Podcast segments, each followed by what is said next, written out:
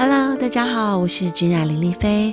我今天要说的故事呢，嗯，是跟道歉有关的。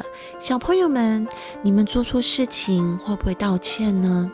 那其实呢，有些人从来不道歉，但有些人道歉反而让人更生气。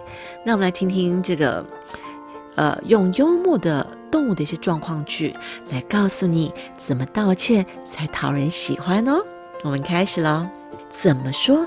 对不起，每个人都会做错事，不管你是大个子还是小家伙。当你做错了事，比如伤害了别人或是弄坏了东西，一定要记得说对不起。有时候道歉不是一件容易的事，尤其对方正在气头上，或者你刚好不喜欢他。不过，无论如何，道歉还是很重要的。就算对方也欠你一句对不起，道歉可以很简单，告诉对方你做错了什么，并且跟他说声对不起。对不起，我没有问过你就拿走你的袜子。千万不要找借口哦，这是错误的示范。我平常都是很小心的。可是刚才我的膝盖就很痒嘛，又有一只蚊子飞到我的嘴巴里，而且我要绕过路才上那个危险的坑坑洞洞。要不是你的梯子挡到了我的路，我根本就不会撞到你。这才是正确的示范。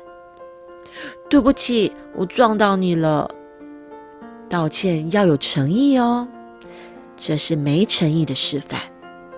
妈妈说：“我把你的熊宝宝放到鱼缸里，如果不跟你道歉的话，就不准我出去打棒球。所以，我现在跟你说对不起。这也是没诚意的示范。哎呀，你刚才在花园里拔草的时候，我一不小心就喷到你了，呵呵呵呵呵，对不起啦。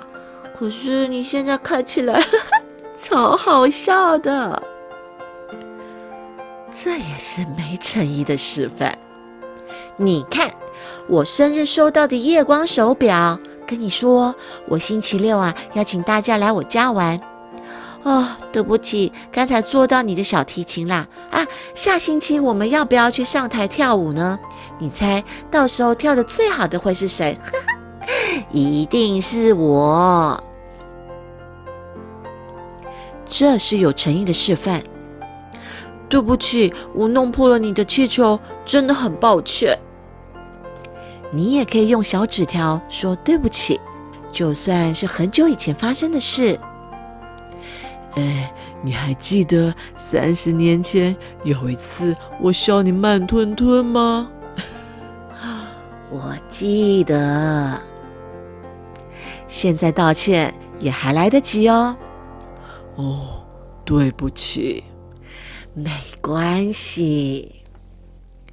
如果可以的话，想办法弥补你做错的事。不过有时候做错的事很难弥补，但是你还是可以跟对方说声对不起，并且尽量不要再犯同样的错。道歉不是一件容易的事，不过道歉以后你会觉得好过一点。更重要的是，对方也会觉得好过一点。这就是为什么我们要说对不起了。The end。小朋友若做错事的话呢，不要害怕，不要害怕丢脸，不要害怕对方不不理你或生气。你勇敢、有诚意的道歉，对方一定会原谅你的哦。